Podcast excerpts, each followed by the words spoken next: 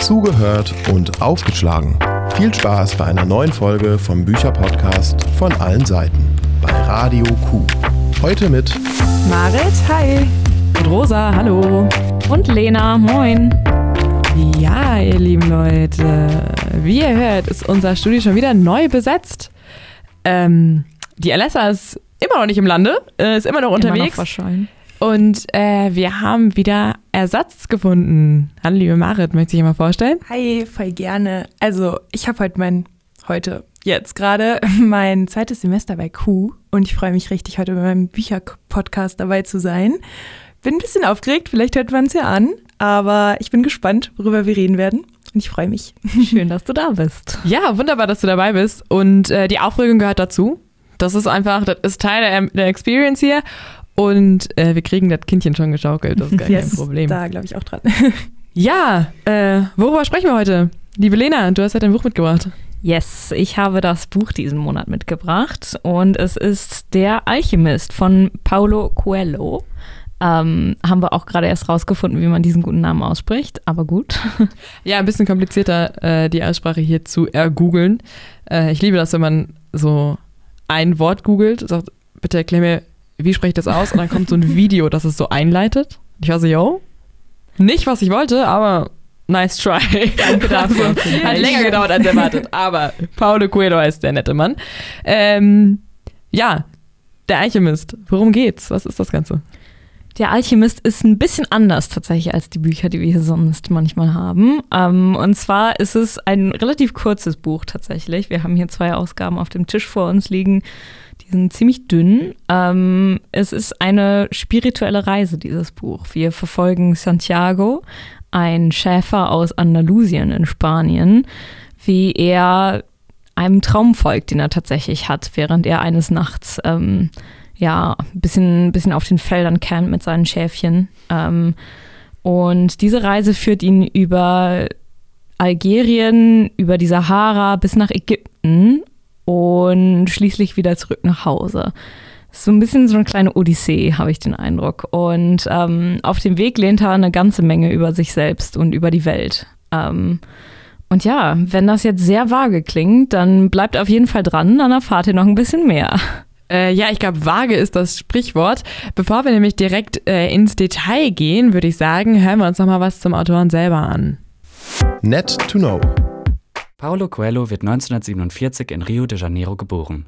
Mit streng katholischen Eltern und in einem Brasilien, geprägt vom Populismus und Militärdiktatur, hat es der aufstrebende Künstler nicht leicht. Mehrfach stecken seine Eltern ihn in die Psychiatrie, aus der er immer wieder flieht.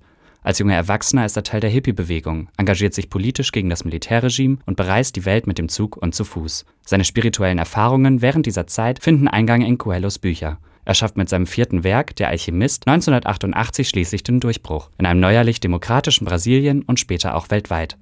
Coelho genießt nach wie vor eine große Leserschaft und ist vielfach ausgezeichnet worden, unter anderem mit dem Bambi für Kultur. Mittlerweile hat er 33 Bücher veröffentlicht, die er alle kostenlos auf seiner Website zur Verfügung stellt. Der Brasilianer lebt mit seiner Frau in Rio, Paris, Genf und in den Pyrenäen. Ja, so viel zum Autoren. Ähm, einmal kurz vorab, ich weiß, zum Ende kommt immer noch mal das Fazit. Äh, wie hat euch denn die Lese-Experience insgesamt gefallen? Boah, also ich muss sagen, ich fand es ein bisschen zäh. Ich war nicht ganz so begeistert. Aber ähm, als ich dann mehr über den Autor herausgefunden habe, hat es auch echt ein bisschen den Blick aufs Buch bei mir verändert. Ich weiß nicht, wie es bei euch war. Aber das hat irgendwie im Nachhinein meine Leser-Experience besser gemacht. Okay, Lena, wie war es bei dir? Das ist doch gut, dass es dir doch noch gefallen hat am Ende. ähm, tatsächlich war das jetzt gar nicht das erste Mal, dass ich das Buch gelesen habe, sondern das zweite Mal. Ich habe das irgendwann schon mal, als ich, keine Ahnung, 16 oder 17 war, gelesen und damals richtig so mind blown einfach. Ähm, dieses Mal, ich bin deutlich leichter durchgekommen als damals, glaube ich. Ich hatte das Ende auch schon wieder vergessen, also war, war nach wie vor spannend. Aber ähm, ja, ich fand es dieses Mal einfach krass didaktisch. So, es war irgendwie sehr auf der Finger oben. Das ist, glaube ich, auch was, was wir, ähm, wo wir gleich noch mit einsteigen, die Didaktik in diesem Buch. Ähm, aber vielleicht erstmal bei dir noch, Rosa. Wie, wie war deine Leseexperience? Ähm, ja, also ich muss sagen, ich habe ähm, die schlechte Angewohnheit tatsächlich. Ähm, ich, ich lese oft, wenn ich nicht für die Uni lese, rein zum Vergnügen. Ähm, und sobald mir ein Buch zu schwierig wird oder sobald mich ein Buch nicht catcht, do not finish. Also ich bin da absoluter schwerst Kriminell Kriminaltäter. Ich schmeiß das Buch in der Ecke und lese es nicht zu Ende. Wenn es diesen Podcast nicht gegeben hätte und ich nicht wüsste, okay, du musst wissen, worum es in diesem Buch geht, wäre das der Fall gewesen. Ich hätte es nicht zu Ende gelesen, weil ich an vielen Stellen wirklich Schwierigkeiten hatte, über die, ja, über den erhobenen Finger, den du eben schon gesagt hast, hinwegzusehen und quasi mit dem Flow zu gehen. Das Ganze ist nämlich, ähm, ja, aufgeladen mit ähm, Leitbildern, mit Gleichnissen und Ideen, die irgendwie, ja, spirituelle Hinweise geben und so weiter. Und bevor wir da jetzt gleich äh, einsteigen, und ihr merkt schon, bei uns sind auch schon die kleinen Kritikleuchten an, ähm, sagen wir einfach erstmal in die Runde, niemand von uns hier ist irgendwie religiös oder spirituell. Ich weiß nicht, habt ihr da irgendwie ähm, ja, Berührpunkte mit oder ist das irgendwie was, was euch so komplett kalt lässt? Also ich bin auf jeden Fall auch getauft und sogar konfirmiert, also evangelisch. ähm, aber ich muss ehrlich sagen, seitdem oder so, seit ich 15 bin, habe ich da gar nicht mehr so wirklich viel mit am Hut. Ähm, deshalb, das hat sich bei mir irgendwie so zurückentwickelt. Ich würde sagen, ich bin heute viel weniger irgendwie religiös oder gläubig, als ich es vielleicht früher mal war. Ja, also bei mir ist es tatsächlich ähnlich. Ähm, ich wurde auch so ein bisschen religiös erzogen, aber nicht krass und irgendwie, ähm, ich weiß nicht, also ich würde nicht sagen, dass ich jetzt atheistisch bin, aber auf jeden Fall, keine Ahnung. Ich meine, in diesem Buch können wir ja vielleicht einmal kurz vorab sagen, werden irgendwie sehr viele verschiedene religiöse Weisheiten zu, zueinander geworfen. Ähm, und ja, es hat mich jetzt, ich habe mich damit nicht angegriffen gefühlt oder so.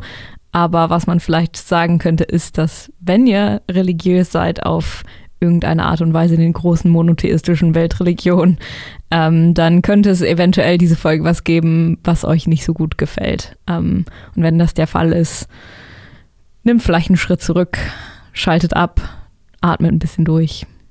Genau, weil wie gesagt, ähm, uns fehlt da so ein bisschen.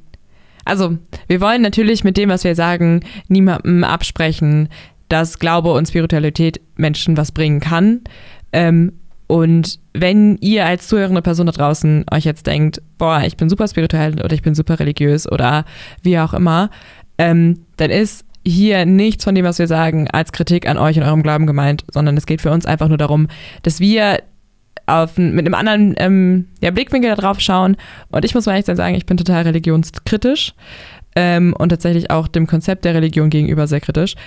Und da können wir gerne gleich nochmal drauf eingehen, aber es geht hier, wie gesagt, nicht darum, irgendwen irgendwie anzugreifen oder irgendwem das abzusprechen. Und das war uns irgendwie vorher nochmal ganz wichtig, das einmal eingeworfen zu haben, damit sich ja alle ähm, ja, richtig verstanden fühlen. Okay, jetzt haben wir diesen riesengroßen, schwierigen ähm, Disclaimer. Disclaimer sind wir jetzt äh, sind wir losgeworden. Ähm, genau. Und können jetzt mal direkt inhaltlich starten. Wo beginnt denn unsere Geschichte? Was ist denn der Ausgangspunkt? Unser Ausgangspunkt liegt in Andalusien und wir sind unterwegs mit Santiago, wie ich ja schon erwähnt habe, einem Schäfer. Der ist, glaube ich, gerade so 18, 19 Jahre alt und hat irgendwie schon tatsächlich ziemlich krass erwachsene Entscheidungen in seinem Leben getroffen, wie zum Beispiel, dass er nicht, wie sein religiöser Vater es ihm vorgeschrieben hat, ins Kloster geht und Mönch wird, sondern dass er gerne Schäfer sein möchte, um über die Welt zu lernen. Und dann hat er eines Tages einen Traum. Er schläft so unter so einem Baum und hat irgendwie einen Traum, dass für ihn ein Schatz vergraben liegt in Ägypten an den Pyramiden. Und ja, dann holt er sich noch ein bisschen Bestätigung von außen und dann geht's auch schon los. Ja, genau. Äh, ab geht die wilde Fahrt. Der, der Boy träumt, also wenn ich jedes Mal, wenn ich einen Traum hätte, sagen würde, Let's go. Let's go, Alter. Ich mache jetzt die absolute Weltreise. Woo! Das wird einfach nicht funktionieren. Ich habe letzte Nacht geträumt, dass ich, wenn ich in einen Aufzug steige, zwischen Zeit und Raum reisen kann. Ja, auch spannend, oder? Also, also bitte mach das mal, Rosa. Wie geil wär's, wenn es einfach, wenn ich, ich gehe einfach zu irgendeiner Wahrsagerin und sage so, moin, ist das korrekt? Die sagt, gib mir 10 von deinen Schafen, dann ist das korrekt. und dann sagst du, okay, cool, und versuche in jedem Scheißabzug zwischen Zeit und Raum zu, zu reisen. Wäre sick. Ähm, aber okay, Santiago denkt sich, das klingt doch richtig sinnig, ich mache mich auf den Weg. Ähm, ja, und ich finde an dieser Stelle können wir einmal über den, den Plot selber reden. Ich hatte bei dem Lesen nämlich das Gefühl, dass der Plot komplett irrelevant ist im Grunde, weil es geht hier nicht um die Geschichte, zumindest habe ich das Gefühl. Es geht nicht darum, was dieser Mensch erlebt, sondern was der lernt. Ich weiß nicht, wie geht's euch damit? Ähm, ging mir absolut genauso. Also ich fand auch, also da sind wir wieder beim Zeigefinger, dass es halt hauptsächlich wirklich diese Aneinanderreihung von Weisheiten ist und wo er sich dann gerade befindet und was dann gerade passiert, das ist dann manchmal eher zweitrangig. Und das hat mich, glaube ich, auch so genervt an dem Buch dann manchmal. ähm, ja, genau. Also ging mir ähnlich. Kann ich voll nachvollziehen. Ich hatte krass den Eindruck, dass es irgendwie so ein bisschen wie Coelhos persönliche Bibel manchmal ein Stück weit. Er hat halt sehr viele Weisheiten, die ich zumindest auch so vage irgendwie aus den verschiedenen Weltreligionen kenne, ähm, was einem da so gelehrt wird oder was tatsächlich zum Teil auch in heutiger so nicht religiös organisierter Spiritualität irgendwie sehr prominent ist. Ähm, dass da sich so viel aneinander reiht, wie zum Beispiel diese Gleichung mit dem Sandkorn, als er dann in der Wüste steht und äh, sich so denkt, boah, ich verstehe die Wüste gar nicht. Which, by the way, was? ähm, sagt ihm halt sein Reisebegleiter, der Alchemist, dass äh, er sich einfach nur das Sandkorn angucken muss und dann versteht er schon alles. Ähm, tatsächlich habe ich mich irgendwie sehr viel, ich habe es gerade schon ein bisschen angeschnitten, erinnert gefühlt an so ein bisschen heutzutage Achtsamkeit und irgendwie auch Minimalismus ein Stück weit. Es ist einfach, es wird so ein bisschen gepredigt, das einfache Leben zu leben und immer schön aufzupassen und in der Gegenwart zu leben. Habt ihr das auch so empfunden und ist das vielleicht auch der Grund, weswegen das Buch heutzutage immer noch so viel Resonanz findet? Ey, ich habe mich voll erinnert gefühlt, also vom, nicht unbedingt inhaltlich, aber vom Vibe her, habe ich die ganze Zeit an dieses eine Buch gedacht, was ich glaube vor zwei Jahren oder so so krass durch die Decke gegangen ist. Das war dieses Café am Rande der Welt. Oh mein Gott, ich ja. auch, wirklich. Weil ich habe es gelesen und dachte mir so, es ist scheißegal, was dem Protagonisten eigentlich widerfährt. Es geht nur darum, dass der Leser, die Leserin zu Hause sitzt und ich denkt, aha, ich fühle mich so schlau. Ähm, und ich habe auch das dieses bisschen den Ick gehabt, weil ich habe das als, ähm, als, als Hörbuch gehört und äh, so ein bisschen illegal auf Spotify äh, wurde das von einem Account hochgeladen, der heißt der Financial Freedom Podcast oder so. Ah ja. Und was das für mich krass unterstrichen hat und was ich auch mit diesem Buch total verbinde, ist dieses ganze Alpha Male Hustle Culture Ding, wo dieses Buch halt krass viel Resonanz hat. Also es ist so, ein, so eine Art Bibel für ganz viele von diesen ähm, Erfolgs, nach Erfolg greifenden äh, Unternehmern, Jungunternehmern, FDP-Boys, die irgendwie denken, dass sie jetzt mit ihrem, keine Ahnung, Startup jetzt die Welt irgendwie verändern. Und das so, das hatte für mich so ein bisschen diese Vibes, dass es so, so einen ganz bestimmten Lifestyle auch irgendwie vermitteln will. Ja, nee, ging mir absolut genauso. Also es hat mich auch total an dieses Café am Rande der Welt erinnert. Und das war auch das, was ich am Anfang meinte als ich mich dann ein bisschen mehr auch mit dem Autor beschäftigt hatte, dachte ich so, ah, okay, oh, da sind eine Menge Weisheiten so aneinandergereiht, aber der hat ja auch wirklich viel erlebt in seinem Leben und auch viel echt schlimme Dinge zum Teil erlebt. Und dann dachte ich mir, naja, gut, vielleicht hatte das ja, also der Autor Paulo Coelho wirklich, vielleicht ist das halt sein Leben so gewesen. Und ähm, dann fand ich es ein bisschen authentischer und ich glaube deshalb dann im Nachhinein gar nicht mehr so schlimm, wie als ich es gelesen hatte. Magst du vielleicht einmal ganz kurz was zu dem sagen, was der erlebt hat, so für die, die zuhörenden Personen? Genau, also er ist ja in Brasilien auch aufgewachsen und ich glaube, er sollte auch eigentlich in einem katholischen, also er ist, glaube ich, sehr katholisch auch aufgewachsen und hat sich dann aber für einen ganz anderen Lebensweg entschieden, als seine Eltern für ihn so geplant hatten. Also ich meine, er hat irgendwie Rechtswissenschaften studiert und sollte eigentlich Ingenieur werden, nach seinem Vater und ist dann aber auch sehr viel in der Hippie-Szene unterwegs gewesen und hat da ja sehr viel gemacht. Und ich glaube, ähm, seine Eltern haben ihn dann auch häufiger in Psychiatrien verwiesen, aus denen er auch immer wieder ausgebrochen ist. Ähm, ja, also ich glaube, der hat schon auch viel erlebt.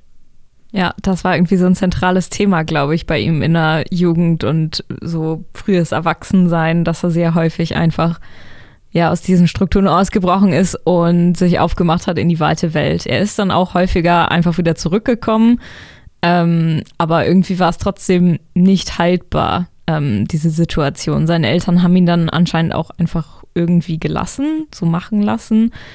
Ähm, aber ja, ich weiß nicht, ob du, Rosa, da gerade noch irgendwas zu sagen möchtest. Ähm, ja, also ich wusste tatsächlich beim Lesen und bevor ich hier äh, heute in die Studie gekommen bin, tatsächlich gar nicht so viel über den Autoren. Und ich weiß nicht, wie krass mich das beeinflusst hätte, wenn ich es vorher gewusst hätte. Ähm, aber ich glaube, man erkennt schon auch thematisch ähm, viel dieses Suchen nach dem eigen, nach der eigenen Bestimmung zum Beispiel, weil wer bin ich und was soll ich sein, wenn man irgendwie, das sieht man ja schon im, in den, also im Plot als Konflikt, der irgendwie der Protagonist ähm, verspürt. Und das kann man auch vielleicht in der Lebensgeschichte wiedererkennen, so ein bisschen. Ähm, und was ich jetzt auch gerade so spontan als erstes gedacht habe, war, okay, krass, offensichtlich hatte der Autor ein ganz komisches oder ganz kompliziertes Verhältnis zu seinen äh, Eltern. Und das ist ja in dem Buch auch ein bisschen so, beziehungsweise die Eltern sind im Buch eigentlich super irrelevant und tauchen nur so als Randerscheinungen mal in so Rückblicken auf. Und so als so ein super junger, junger Mensch, der der Protagonist ja irgendwie ist, ähm, ja, ist ja schon auch irgendwie ein, ein Zeugnis von ja, Konflikt mit irgendwie Eltern oder so. Ähm, ja, das fand ich irgendwie sehr spannend. Ich glaube, wenn ich es vorher gewusst hätte, hätte ich vielleicht noch ein bisschen anderen, anderen Augen drauf geguckt. Ich fand es tatsächlich sehr interessant. Also nicht, um jetzt zu nerdy zu werden, aber ich hatte, nachdem ich das Buch ausgewählt habe, ist mir aufgefallen, dass es voll zu einem Seminar passt, was ich dieses Semester mache.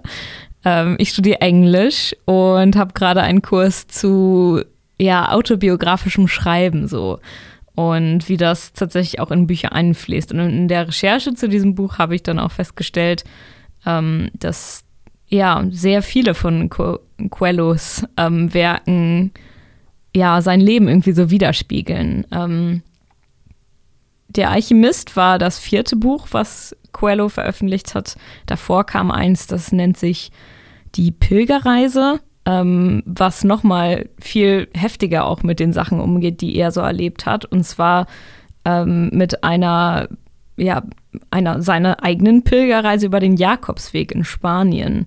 Ähm, das sind 800 Kilometer von Bilbao bis zur westlichen Atlantikküste.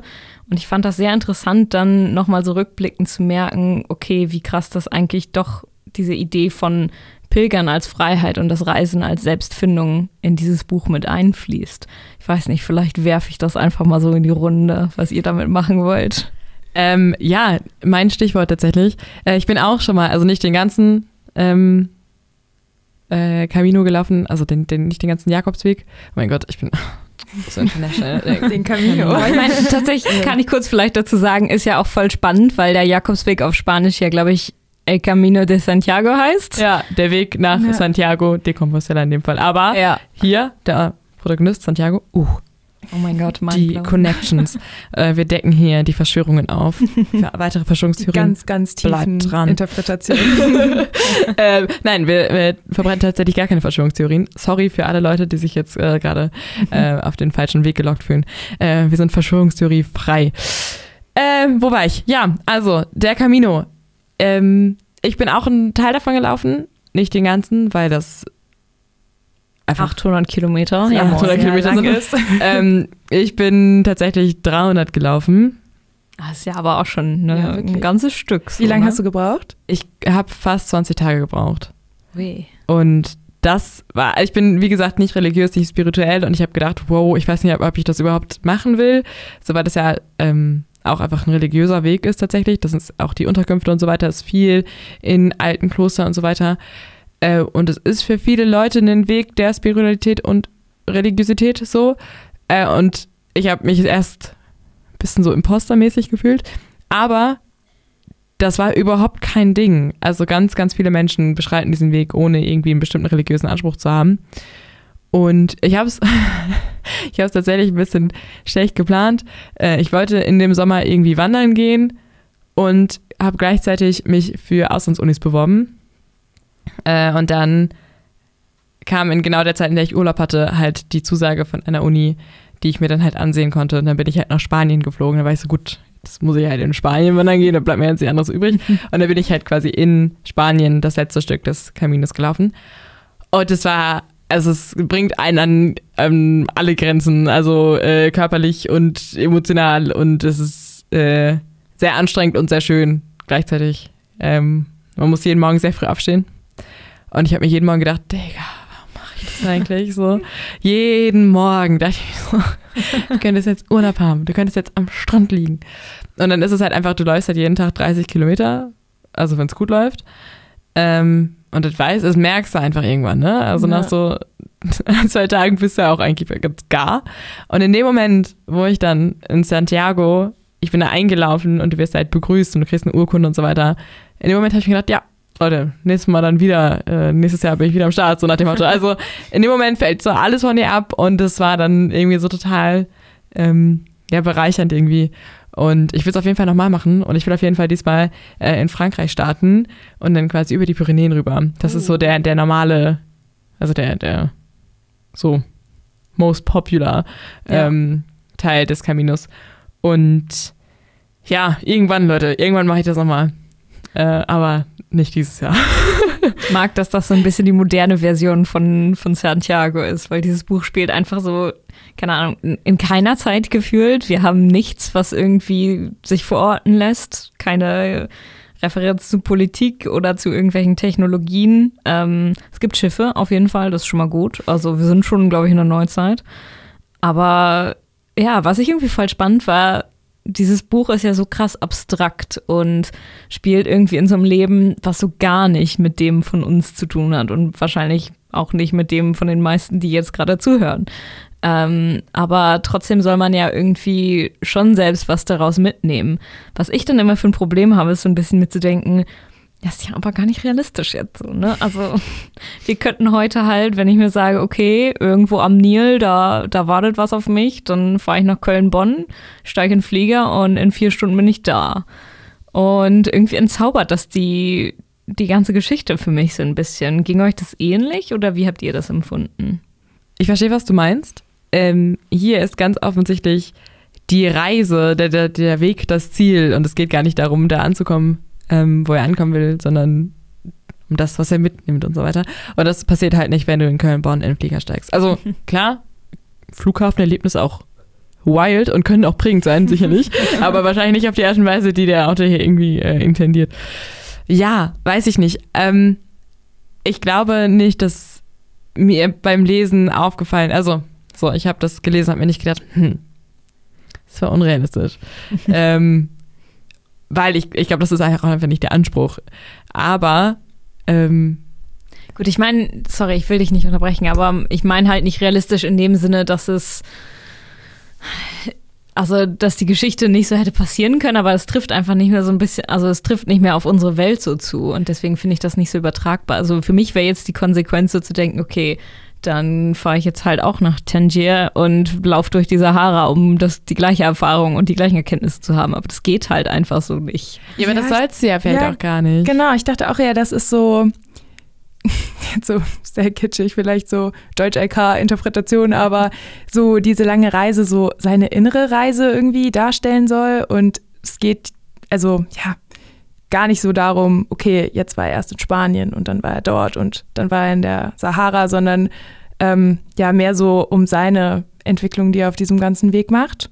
Deshalb habe ich das jetzt auch gar nicht so auf meine oder auf meine Reisesituation oder Urlaubssituation übertragen, sondern eher so auf dieses, wie kann ich mein oder also wie könnte ich meinen Lebensweg finden oder ja, also darauf habe ich das eher bezogen, dass es dafür irgendwie Anregungen geben soll, das Buch. Voll, und du hast ja eben auch schon selber gesagt, Lena, dass es einfach auch bestimmte mm, Einstellungen oder Haltungen vermittelt. Und die sind ja sehr wohl übertragbar, also Achtsamkeit und so weiter.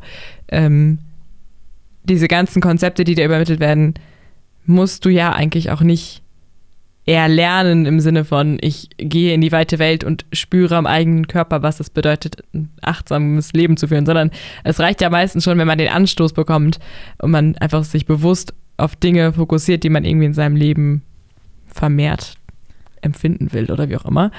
Ähm, aber vielleicht ist es auch gar nicht mal so ein schlechter Anknüpfpunkt an dieser Stelle.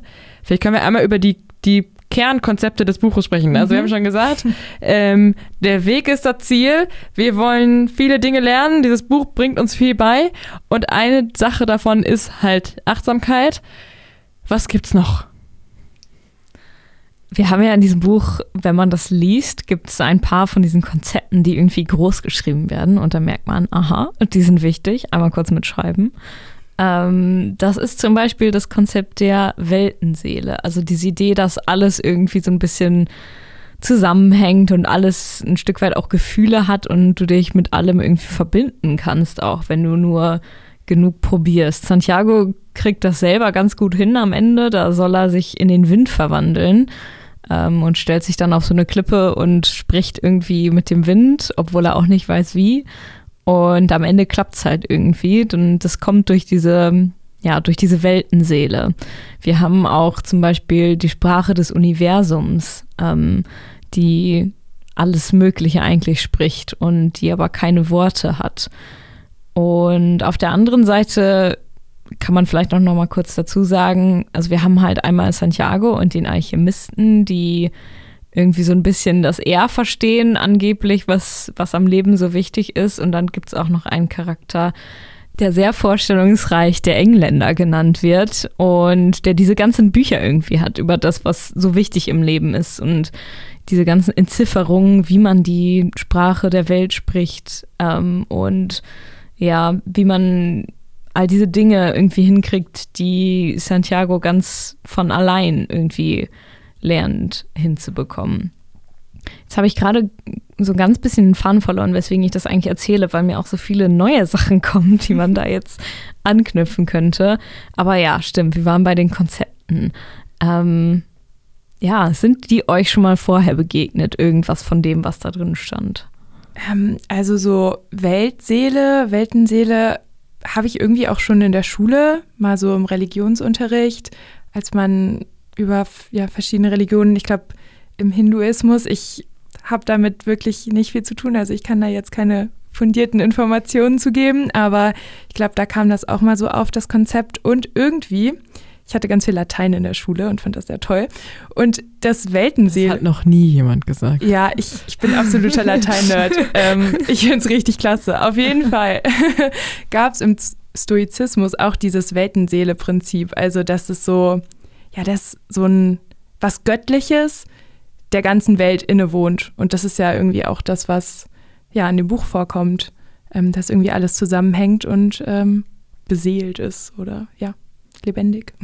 Voll. Und ähm, ich habe tatsächlich diese, die Begriffe vorher noch nie wirklich gehört. So, und das ähm, war mir irgendwie alles neu. Aber die Konzepte an sich sind ja nicht fremd. Also das Gefühl, dass auf der Welt alles miteinander verbunden ist oder dass man ähm, ja, dass es Zeichen gibt, die quasi nicht in einer Sprache verfasst sind, die jetzt menschlich sind, ähm, die aber für alle verständlich sind und so weiter. Das sind ja keine Konzepte, die jetzt neu und bahnbrechend sind. Ähm, die aber jetzt auch hier nicht einer bestimmten Religion zugeordnet werden. Ne? Also es ist jetzt nicht der christliche mhm. Glaube, der da hier jetzt irgendwie missioniert wird und nach außen getragen wird, sondern das ist ja wirklich so diese Lebensgeschichte und die Lebensentwicklung von so einem jungen Mann. Und da, dem, ich kann dem Ganzen so ein bisschen was abgewinnen, indem man ähm, ja so diese, diese Besinnung quasi auf so die wichtigen Dinge im Leben, das mache ich mal ab und zu kriege ich mal so einen, krieg so einen so ein Wink in meinem Leben, wo ich mir denke, so, boah, Alter, ich muss eigentlich ein bisschen mehr darauf achten, wie ich eigentlich mit mir selber umgehe oder ähm, so ein bisschen, keine Ahnung, mit was für Leuten ich mich umgebe oder womit ich meine, meine Energie eigentlich, also meine, meine, meine wirklich körperliche Energie jetzt irgendwie verschwende, in Anführungsstrichen. Ähm, und da ist sowas natürlich ganz schön, wenn man in einem Buch auch vorge vorgelegt bekommt, wie man es machen kann. So. Ähm, und ich kann nachvollziehen, dass es Menschen ganz viel gibt. So. Mir persönlich hat es jetzt nichts Neues beigebracht. Ich habe nicht gedacht, ah, klar, das Sandkorn. Ähm, so kam mir jetzt nicht so. Aber ich kann auf jeden Fall verstehen, dass es für Leute ein Anstoß sein kann, ähm, ja, Werte und so weiter im eigenen Leben oder Haltungen im Leben, die man irgendwie so krass verinnerlicht hat, auch, auch in einer Welt, die geprägt ist von diesem ganzen Hassel, von Kapitalismus und so weiter und diesem Bestreben nach immer höher, weiter, schneller, dass Leute, die das lesen, sich dann mehr geerdet fühlen und so weiter. Also ich kann das schon verstehen. Und es gibt natürlich auch dieses ganze Verbindungsding und alles hat irgendwie ähm, miteinander zu tun. Es gibt natürlich auch Sinn, wenn man nach Erklärungen für Sachen sucht, die man sich selber nicht erklären kann, womit wir wieder im Grunde bei der Religionskritik sind, ähm, weil das, weiß ich, müsste ich jetzt ausführen, aber ähm, so, ich kann verstehen, dass Leute das lesen und dieses Buch halt krass gut ankommt, weil es einem sehr deutlich einfach vorlegt, wie es zu verstehen ist, finde ich. Ja, voll. voll. Ja, genau nochmal so zu diesem, dass man so einen Wink bekommt, so irgendwie manchmal die Lebenseinstellung vielleicht ein bisschen zu ändern oder zu überdenken. Ähm, ich finde, also so der Alchemist in dem Buch, der hat ja auch eine sehr, sehr, sehr positive Lebenseinstellung. Und ich finde, das ist eine Sache, da habe ich mich manchmal ein bisschen wieder gesehen, wenn man irgendwie positiver an Dinge rangeht oder so einen positiveren Blick auf die Dinge hat, dass man dann irgendwie, ja, einfach die Dinge auch besser zu gelingen scheinen. Also ich weiß jetzt nicht, ob, da, ob ich das so verständlich rüberbringen kann. Das ist so ein bisschen dieses Lucky Girl-Syndrom, was momentan auf TikTok absolut durch die Decke geht. So das Gefühl, mir passieren nur gute Dinge, weil ich mit einer Haltung da reingehe und dann passieren einem wirklich nur gute Dinge, weil man eine Haltung einem Ding gegenüber hat. So. Also, also es bestätigt sich gegenseitig. Genau, also jetzt vielleicht nicht in diesem Extremfall, aber ich finde, es kann einfach irgendwie voll helfen, so einfach eine grundpositive Einstellung zu haben. Ähm, dann sieht man auch einfach, das klingt jetzt sehr kitschig, aber dann sieht man auch oft, finde ich, doch eher die guten Dinge. Und ähm, ja, das fand ich war so ein Konzept, was mich auf jeden Fall überzeugt hat. Voll, also ich meine, ich muss schon sagen, es gibt so ein paar Messages in diesem Buch, wo ich halt schon sagen würde, okay, das, das stimmt so, das würde ich auch so unterschreiben es ist halt komisch, das ein bisschen auf einer Seite zu sehen und dann sich so vorzustellen, auch gerade vielleicht so 16-jährige Lena, die dann da saßen, so, hm, ah, okay. Das sind halt so Sachen, die man einfach selber, glaube ich, manchmal Voll. lernen muss, wie zum Beispiel, keine Ahnung, also das finde ich immer so ein bisschen schwierig. Das hört sich halt alles so oberflächlich dann an, wenn man das mal so bespricht irgendwie, aber zum Beispiel diese Sache mit der Achtsamkeit. Und es ist sehr häufig einfach in diesem Buch, ja, du musst in der Gegenwart sein und wenn du in der Gegenwart bist, dann, dann ist alles gut. Und wenn du einfach nur den nächsten Schritt richtig machst, dann kommen ja alle, also es ist ja immer nur der nächste Schritt, dann wird alles irgendwie gut. Das sind halt so Sachen irgendwie, das kann man sich gar nicht vorstellen, wenn man das nicht irgendwie so emotional mal gelernt hat. Also und nicht nur kognitiv in dem Sinne. Aber ich würde auf jeden Fall dir zustimmen, Rosa, wenn du sagst, das ist vielleicht der, ja, der Anreiz von diesem Buch, dass das einfach alles so ausbuchstabiert wird auf der Seite. Und da würde ich tatsächlich auch nochmal ganz gerne reinhaken. Und zwar irgendwie die Frage so ein bisschen von, wo steht dieses Buch in der Buchhandlung? ist es bei den Selbsthilfebüchern? Hatten wir ja am Anfang auch schon, dass es irgendwie, ja, ich glaube, gerade so bei diesen Manager-Typen steil durch die Decke geht es ist ein Kinderbuch. Ich habe es auch also bei meiner Recherche als Kinderbuch vermarktet gefunden, weil es halt einen sehr jungen Protagonisten hat. Ähm, und es auch ehrlich gesagt so geschrieben ist, dass jedes Kind es verstehen könnte. Zumindest von den Worten her, wenn nicht vom Inhalt. Ähm, ja, Meinung? Puh, also ich habe es nicht, ich habe es online bestellt. also keine Ahnung, wo es stand. Ähm, ja, wahrscheinlich, wo würde ich es verorten? schon eher in so einer Selbsthilfe-Ecke. Ich finde, das ist schon so der Main-Plot, würde ich behaupten.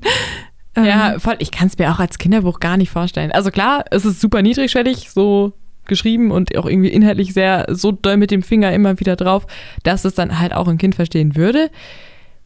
Wenn ich mir vorstelle, dass ich mit, weiß nicht, sagen wir mal zwölf oder wie alt man ist, wenn man das Buch dann halt kriegt, so ein Buch vorgelegt bekommen hätte ich hätte es halt nicht gelesen. Also, glaube ich auch nicht. ähm, da war ich ganz tief im Harry Potter Lore drin und ähm, hätte halt jetzt nicht den Alchemisten gelesen. Ähm, aber ja, ich finde es super schwierig einzuordnen, weil das ja auch nicht als Sachbuch geschrieben ist. Es ist ja auch nicht so, hier das und das musst du tun und dann gelingt dir das und das oder dann hast du die und die Haltung, sondern es ist ja eine Mischung aus, ich bringe dir was bei und ich erzähle gleichzeitig eine Geschichte. Also ähm, ich wette, da beißen sich BibliothekarInnen und Büchereiangestellte Personen äh, auch gut die Zähne dran aus, wenn sie das einsortieren sollen. Und wenn wir schon bei 16-jähriger Lena sind, die das zum ersten Mal gelesen hat, versus ich fünf Jahre später, die das jetzt zum zweiten Mal liest, was mir beim ersten Mal nicht aufgefallen ist, dieses Mal war es so krass, ist einfach so ein bisschen diese, die, die Misogynie in diesem Buch. Also Santiago hat ja sehr viele Leute, die ihm irgendwie auf dem Weg helfen. Ein paar, klar, auch die ihn hindern, aber ja, Leute, die ihm auf jeden Fall helfen. Und das sind, ich glaube, ausnahmslos alte Männer, die das tun. Ähm, und es gibt tatsächlich auch, ja, ich würde sagen, vier Frauen in diesem Buch. Eine ist die Mutter, die sowieso nie vorkommt. Eine ist die Wahrsagerin, zu der er zum ersten Mal hingeht, um sich seinen Traum bestätigen zu lassen, der aber auch nicht glaubt und dann noch jemanden aufsucht. Eine Ja, ist irgendwie ist so ein, der Mann, der den richtigen Ratschlag Ja, gibt. genau. Eine ist halt ein so ein Mädel in Andalusien, auf die er irgendwie einen Crush hat, die dann aber auch nicht mehr auftaucht. Und eine ist seine Fatima, seine Geliebte, ähm, deren ganze Rolle es ist, schön auszusehen und am Brunnen auf ihn zu warten und im Endeffekt ihr ganzes Leben auf ihn zu warten, weil er sich halt wieder in die Wüste aufmacht. Also die wohnt in der Oase, wo er vorbeikommt. Ja, Boah, ja, da erinnere ich mich auch an eine Szene im Buch, die mich ein bisschen wütend gemacht hat. Da ging es nämlich so um diesen persönlichen Lebensweg und ich glaube, es wurde irgendwie gesagt, Fatima ist eine halt eine Wüstenfrau und ihr persönlicher Lebensweg ist eben auf äh, den Alchemisten zu warten, dass er wiederkommt von seinen Reisen. Und da dachte ich mir, das, das klingt super. Ja. Also weiß ich nicht. ähm, Auch so dieser Kontrast, Santiagos Schatz liegt ja halt angeblich irgendwie unter den Pyramiden oder so. Ähm, und ihr Schatz ist halt einfach Santiago. genau, Also- stimmt. Da ist auch nicht so viel Tiefe drin, glaube ich. Ja, und auch die Darstellung der Frauen, die dann halt irgendwie, ähm, wie du gesagt hast, nur so super sporadisch irgendwie dann mal vorkommen. Also dieses Mädel, was auch gar keinen Namen hat, ähm, äh, in der, in Andalusien, in der Stadt, wo er irgendwie zu seinen, zum Schafe scheren hingeht oder so, die ist so, das ist so Projekt, Projizierfläche für ihn. Also er kommt da hin und liest sein Buch und die Frau kommt an, also Frau, hier wirklich junges Mädchen, das Mädchen kommt an und sagt, wow, du kannst lesen. Und dann lernt er extra so wichtige Sachen, damit er sie beeindrucken kann mit seinen Skills, ohne zu wissen, ob die vielleicht nicht auch einfach lesen kann. Also er geht da einfach davon aus, dass sie das nicht kann und dass er diese bestimmte Hoheit hat und irgendwie, also ich finde es super problematisch und ich finde in dem Fall auch ist, also ist die Lese, ähm, Leseerfahrung quasi, finde ich, auch so krass gegendert. Also ich verstehe, ich komme immer wieder darauf zurück, aber ich verstehe, dass es halt bei unseren BWL-Bros und Finance-Bros gut ankommt, weil das halt so krass gegendert ist, dass man als Mann sich da wahrscheinlich oder als, als männlicher, männlich gelesene Person oder wie auch immer sich da gut drin wiederentdecken kann. Aber ich als Frau ärgere mich 90% der Zeit darüber und die anderen 10% denke ich mir so, ja gut, das hätte ich mir auch irgendwie selber denken können. Also ich habe mich so wenig verstanden oder gesehen gefühlt von diesem Buch. Und da ist die Frage, könnte oder sollte man das nicht vielleicht als, keine Ahnung, Gender Swap oder Gender Egalitär oder so äh, nochmal aufziehen?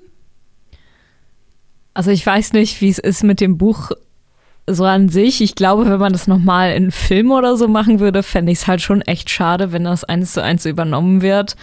Ähm, Gerade weil Coelho ja diesen Universalitätsanspruch hat, aber irgendwie, ja, irgendwie dann die Hälfte der Welt einfach nicht mit abgeholt wird, so.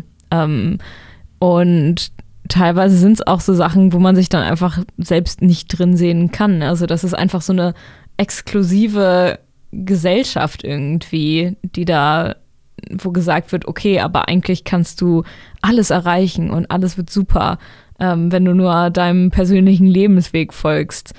Aber dann ist es auch irgendwie so, dass es diese krass ja, misogynen Strukturen gibt, die irgendwie überhaupt nicht überwunden werden können.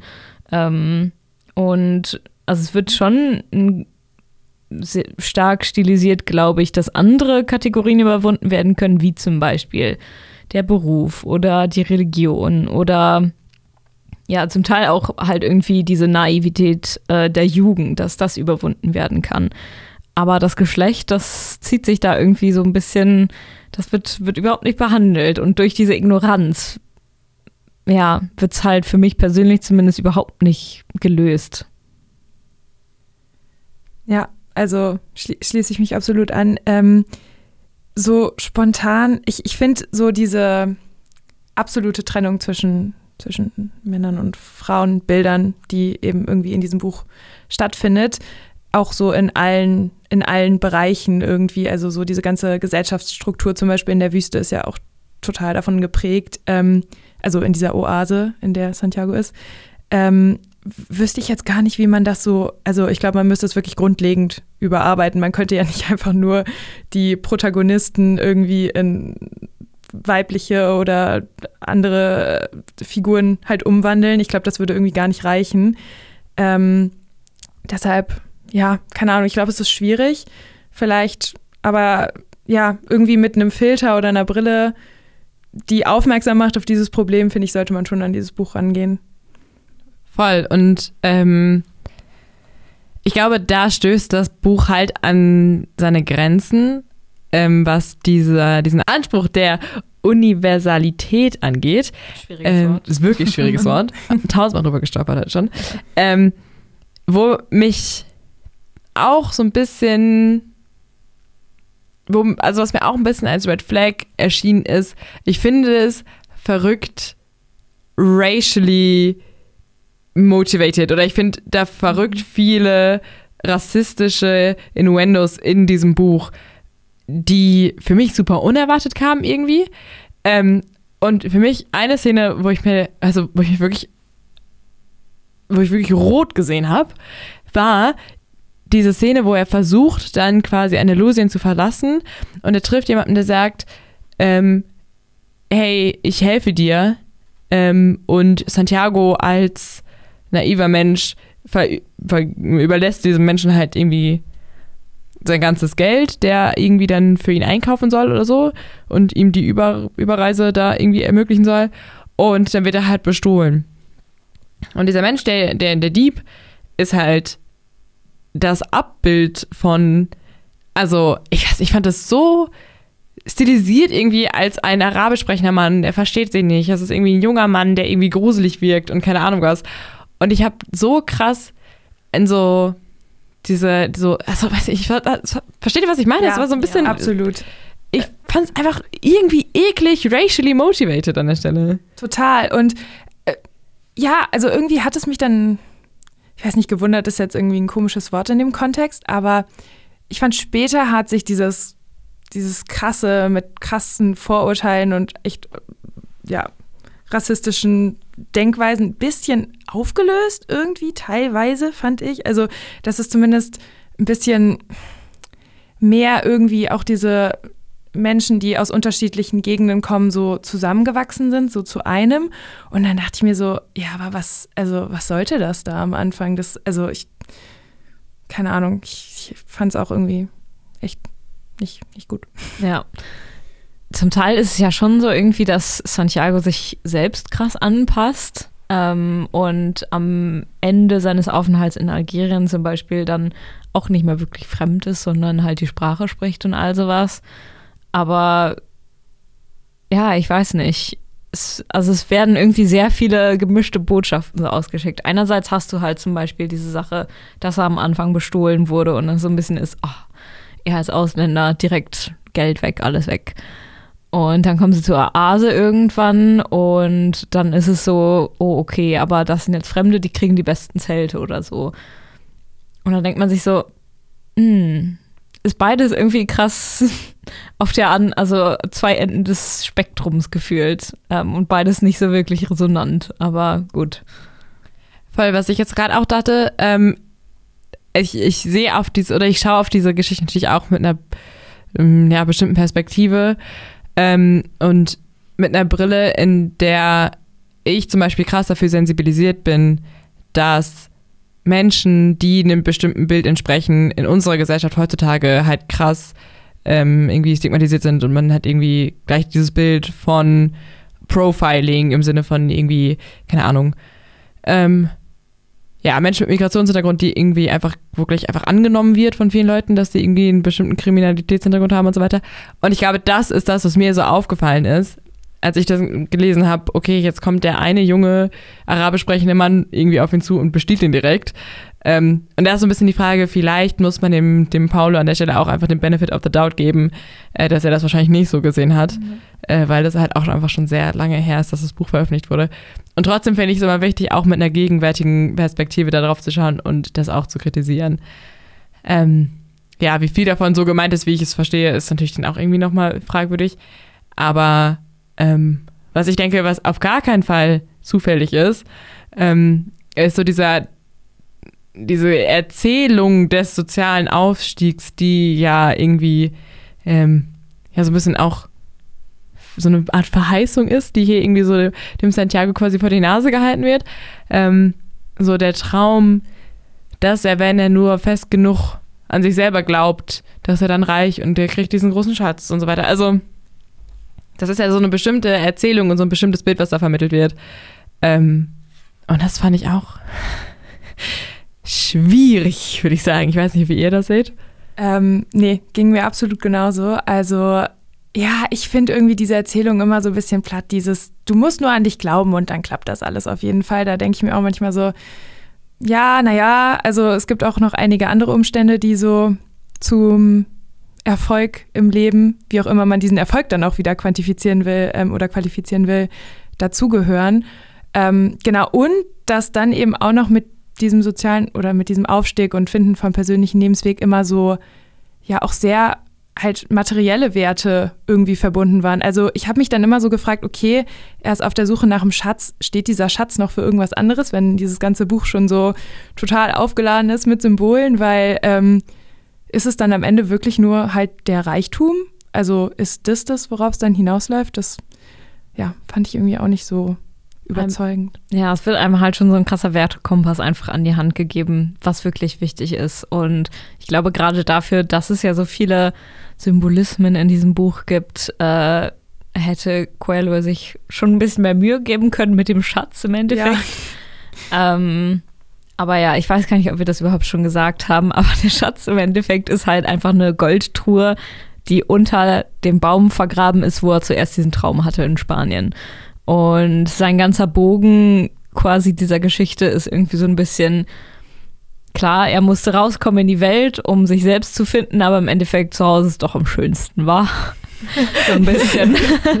ja, also ähm, ich habe es so ein bisschen so gelesen, als würde der Schatz, je länger er unterwegs ist, auch eigentlich für ihn an Bedeutung verlieren. Also natürlich ist das so das Ziel. Er, er strebt dem ja irgendwie hinterher, er will das immer machen und äh, will, das, will diesen Schatz immer finden und deswegen geht er auf die Reise. Aber es, im Endeffekt ist es ja egal, ob er diesen Schatz findet oder nicht. Weil eigentlich geht es ja darum, dass er das lernt, was er lernt und so weiter.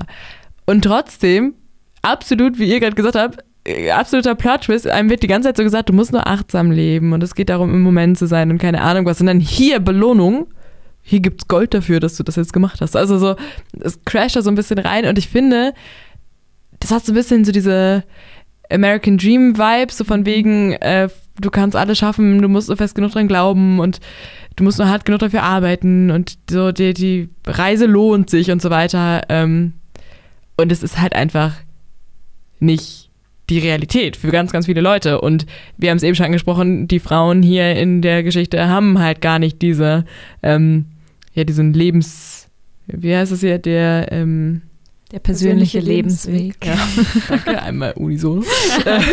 genau, also die, die Frauen hier haben zum Beispiel gar nicht den persönlichen Lebensweg. So, die haben gar nicht diese Verheißung.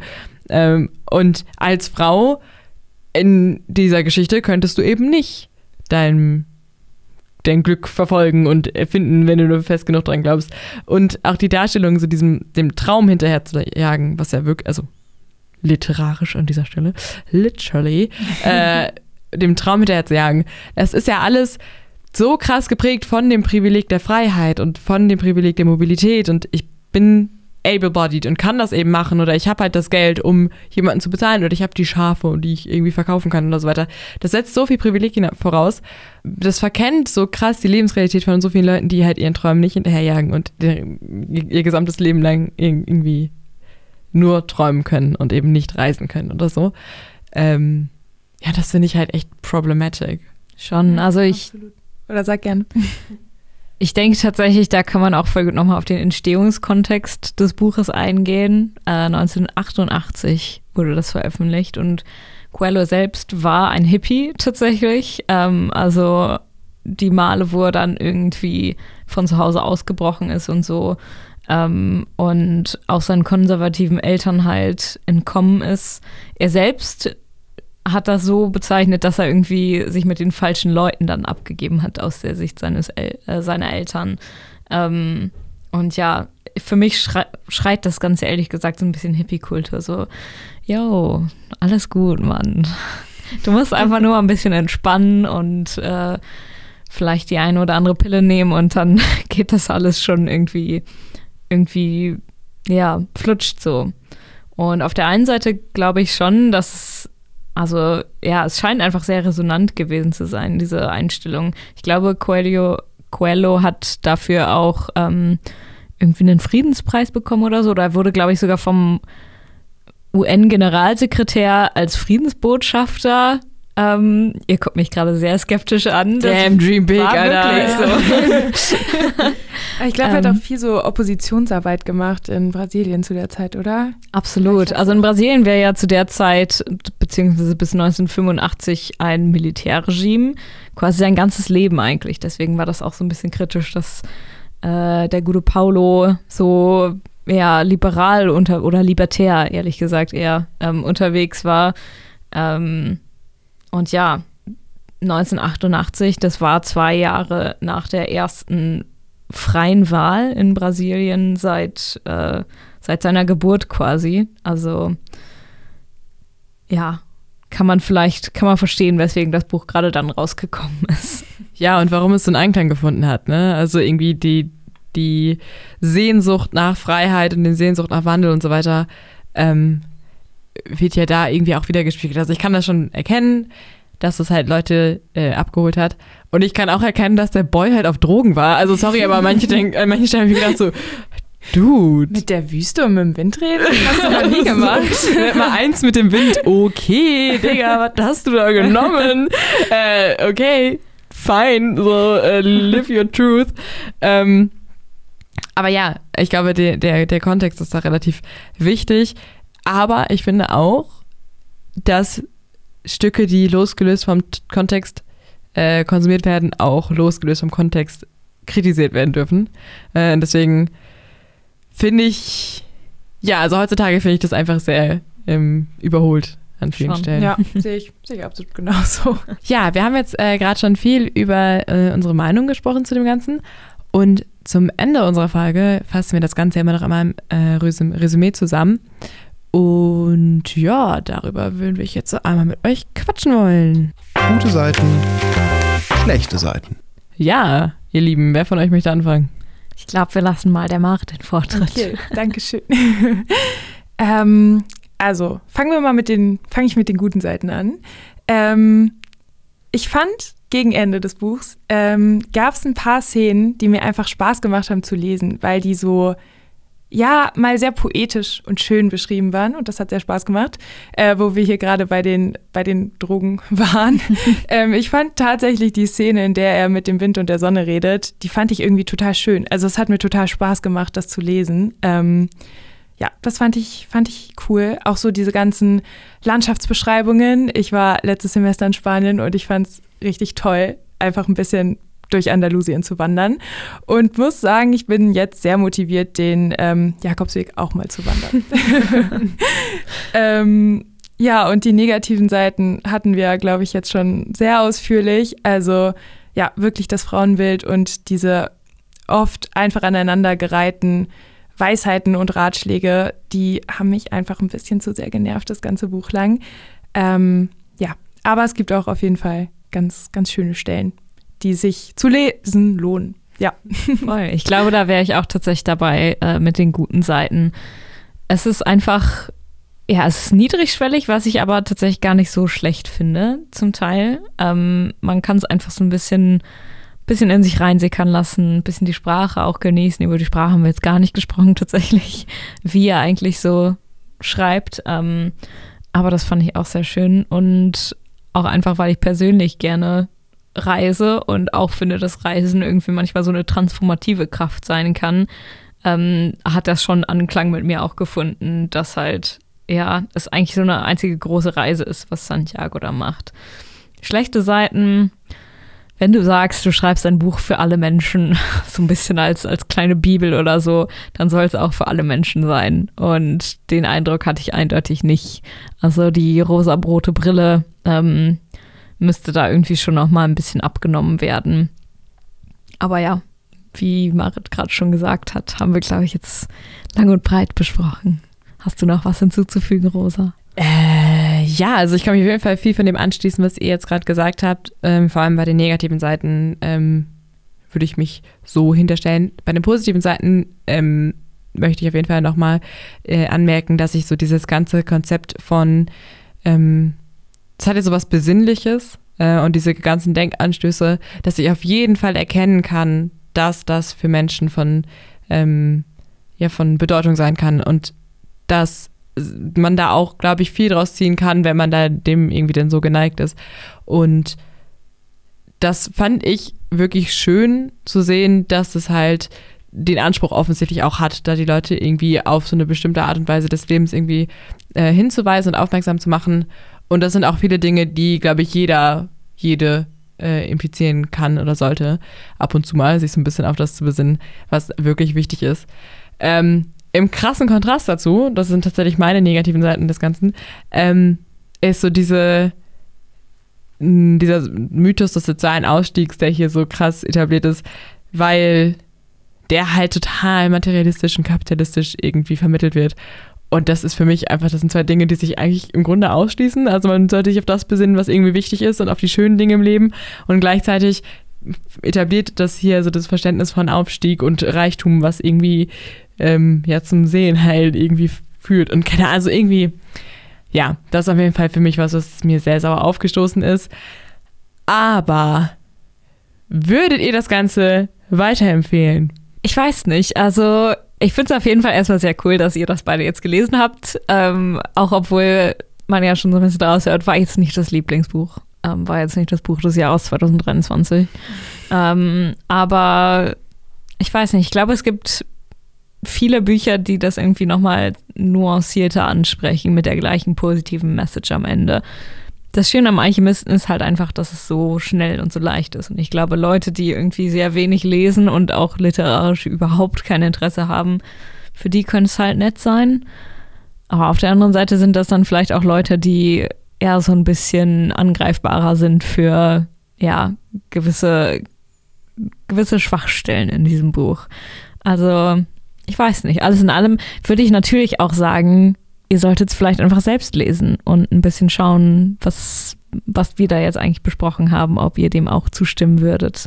Ähm, und ob wir vielleicht auch einfach Bullshit jetzt geredet haben für eine Stunde. Das ist immer die oh, große ja. Frage am Ende der Folge. Hat irgendwas von dem Sinn ergeben oder haben wir nur Trash getalkt? Findet es heraus. Lest das Buch einfach selber. Absolut. Ähm, ja, ich glaube auch vielleicht doch eine eigene Meinung bilden ist gar nicht so schlecht bei dem Buch. Ähm, ja, ob ich es weiterempfehlen würde, also so schlimm, würde ich sagen, auf gar keinen Fall war es nicht. Ähm, es ist schon eine ganz nette Lektüre, aber ja, wie wir schon hatten, ich glaube so mit dem, mit dem richtigen, mit der richtigen Brille, ich wollte gerade fast sagen mit dem richtigen Mindset, das wäre irgendwie. Dann kommen die Gruppe mit dem richtigen Mindset, kannst auch du es schaffen. Ich habe das Video Alchemist gelesen. ähm, also ja, mit mit ein paar Gedanken, die man sich eben dabei macht und ein bisschen hinterfragen, kann man das auf jeden Fall lesen und dann vielleicht auch das eine oder andere mitnehmen. Ähm, ja, genau. Also auch so ein Ja und Nein. Ja, äh, von mir tatsächlich auch. Äh, ich würde sagen, es kommt voll auf den Adressaten oder die Adressatin an. Ähm, für Leute, von denen ich zum Beispiel weiß, dass sie da irgendwie geneigt sind, ähm, würde ich das auf jeden Fall empfehlen, weil ich glaube, es ist halt, wie gesagt, sehr eindeutig in der Message. Und natürlich gehört auch dazu, dass man irgendwie voraussagt, so, yo, an der und der Stelle so reflektiert das und so weiter. Ähm, und das halt auch irgendwie im Nachhinein mit den Leuten zu besprechen, finde ich wichtig. Ähm, ich würde es jetzt nicht hundertprozentig jedem empfehlen. Deswegen, ich glaube, insgesamt können wir sagen, äh, die von allen Seiten Crew äh, gibt eine eingeschränkte Leseempfehlung. Und Ja, damit sind wir auch schon wieder am Ende unserer Folge angekommen. Vielen Dank, ihr Lieben, dass ihr dabei wart. Äh, nächstes Mal wieder in noch, noch ein letztes Mal in alternativer Besatzung und dann kommt Alessa auch schon wieder. Yay. Äh, habt ihr noch abschließende Worte?